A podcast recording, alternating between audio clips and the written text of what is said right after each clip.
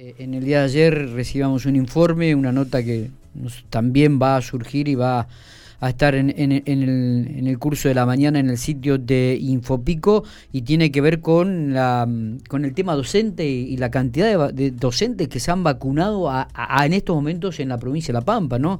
Eh, en relación a este tema vamos a hablar con la titular del gremio de UTELPA, Lili López, a quien le agradecemos muchísimo estos minutos. Lili, buenos días. Hola, buenos días, ¿se me escucha bien? Te, te, escuchamos bien, sí, te escuchamos bien. Un poquito por ahí con un poquito de eco. Eh, sabemos que has estado muy... Este, ahí, ahí, ahí. ahí, estamos perfecto. Digo, sabíamos que estuviste muy ocupada con otros medios a través de Zoom y te, sos muy solicitada en estos momentos, Lili.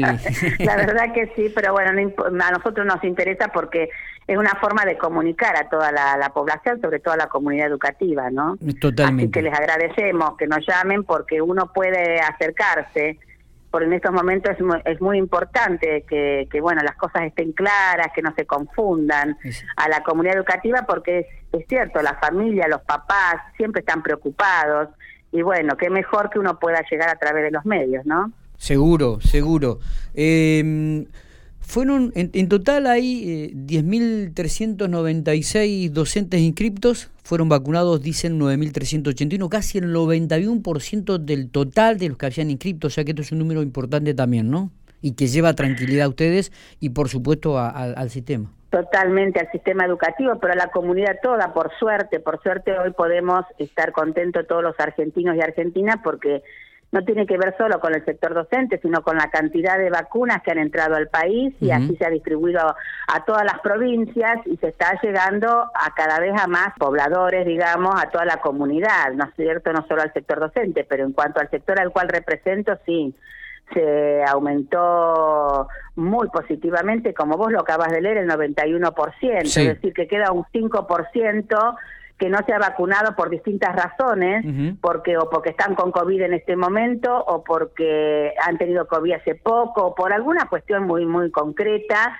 pero que creemos que en pocos días este, vamos a estar diciendo como que el 100% de los docentes, sobre todo que están en la presencialidad, están vacunados. esto, es, es un dato muy importante, muy significativo. Lili, esto que ustedes pedían al ministro, al Ministerio de Educación la vez pasada, donde los docentes este, no, no viajaran, aquellos que eran de otra localidad, más o menos este, se, dio de esa manera, se está trabajando así, como sí, se está, se está trabajando, bueno, como ya es de hecho público, se ha vuelto a la presencialidad en toda la, la, provincia de La Pampa. Ayer en la reunión de Comiset nos dieron algunos datos que veo que son los que ustedes tienen ahí, los que vos mencionaste. Al 25 de junio, para la primera semana de la vuelta a la presencialidad, hubo 12.171 estudiantes que volvieron y 4.819 docentes a la presencialidad. Y esta semana se incorporaron aquellas localidades que estaban todavía con alto riesgo epidemiológico, por suerte va, va mejorando, este, pero no dejamos y esto lo repetimos y lo decimos en la Comiset,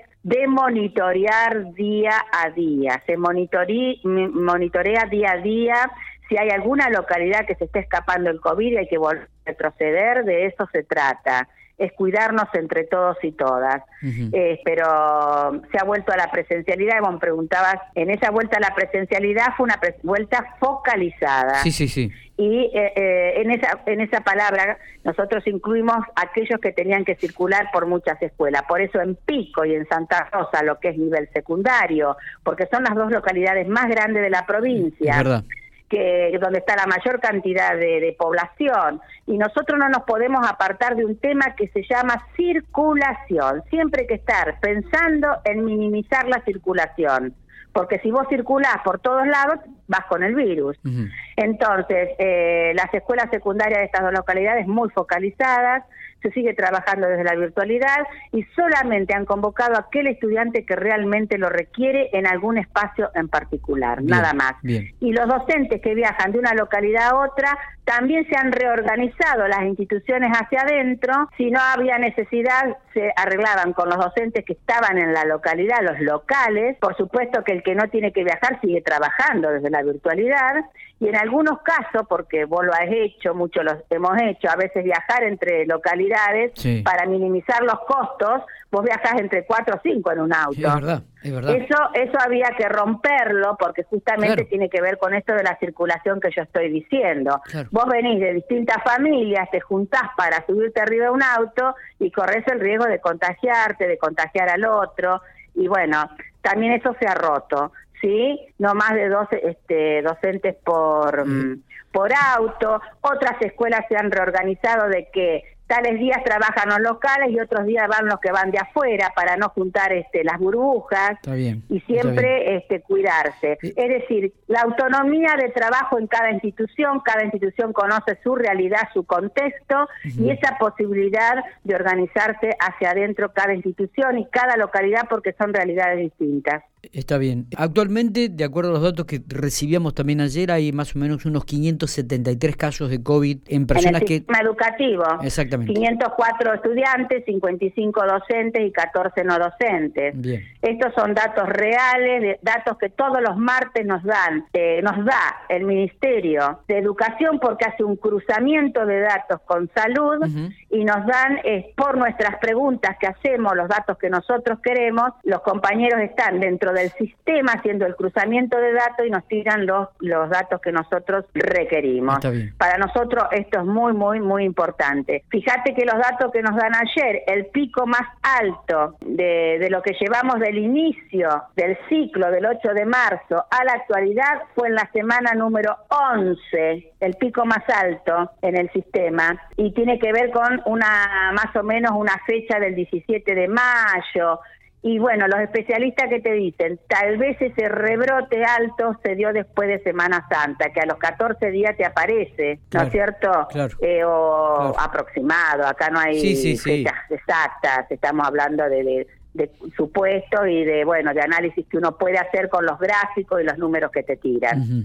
Es decir, que bueno, esto también nos permite hacer ciertos análisis, vuelvo a repetir, para estar trabajando constantemente, porque no nos olvidemos que lamentablemente esta pandemia no ha terminado. No, no, no. Si vos volvés a mirar, volvés a mirar Europa, otra vez están en Inglaterra estuvo a punto de dar este, la vía libre, como hizo Estados Unidos, lamentablemente vuelve a cerrar todo. Es lo que eh, estábamos hablando en la apertura del programa, ¿no? Estamos en alerta, la, posibilidad de una tercera ola con una nueva variante, una eh, variante Delta, realmente... y, y encima una variante mucho más agresiva, con una velocidad de contagio mucho más rápida, afecta más a jóvenes. Realmente eh, lo que estamos viviendo es, creo que ninguno de nosotros estaba en nuestra en nuestras mentes que íbamos a estar viviendo semejante situación. Totalmente. O sea que bueno, que todo esto, toda esta información, vuelvo a repetir, a nosotros nos sirve para estar monitoreando, analizando la situación, ¿no? Totalmente. Lili, ¿cómo, cómo está el tema de, las paritarias?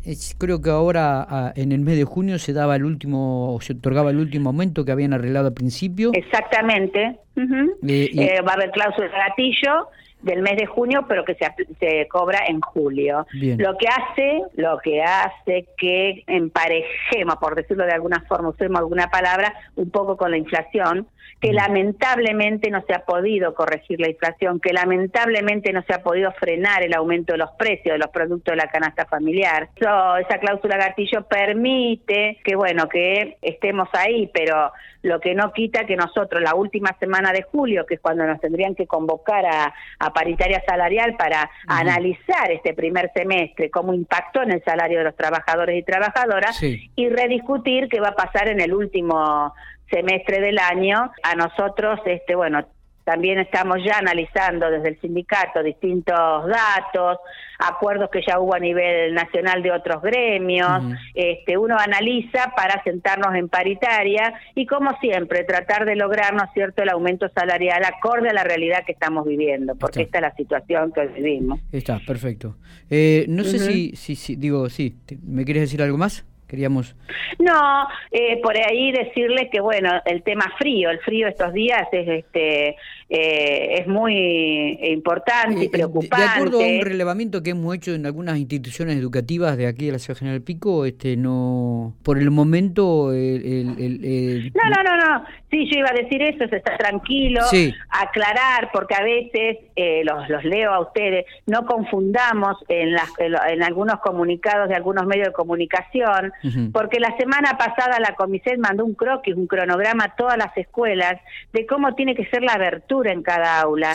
la última ventana solamente 5 centímetros y la puerta 5 centímetros. si hay alguna escuela que le hace abrir todas las ventanas, ah. está en un error muy grave. Exactamente, nosotros decíamos justamente esto, que no es que se abren las ventanas de par en par, se abren las ventanas de forma podés tener el calefactor al máximo, no es que tenés que tenerlo apagado al mínimo, o cuando entran a la escuela se apagan, no es simplemente, en algún momento tiene que circular algo de aire para que no quede concentrado el virus en el aula. Exactamente. Si uno tiene todo cerrado, con la calefacción al máximo, corres ese riesgo que quede circulando adentro del aula. Entonces, lo que hay que hacer en algún momento es que haya una, una circulación cruzada, que le llaman, para que se active, que se limpie el aire, por decirlo de alguna forma, para que se entienda, en el aula. Nada más.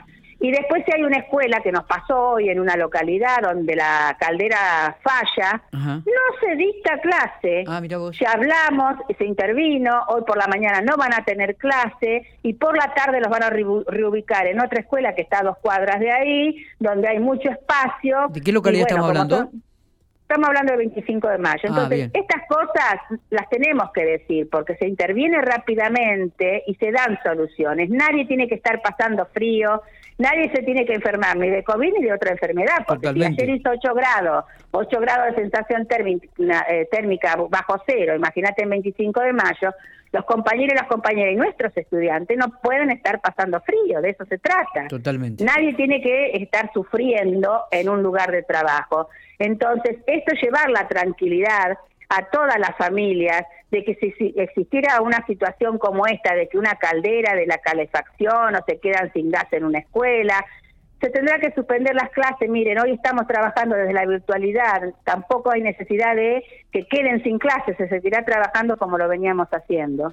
Totalmente. Lili, gracias por estos minutos como siempre, muy atenta, muy amable. Gracias a ustedes, gracias chicos, hasta luego. Hasta luego.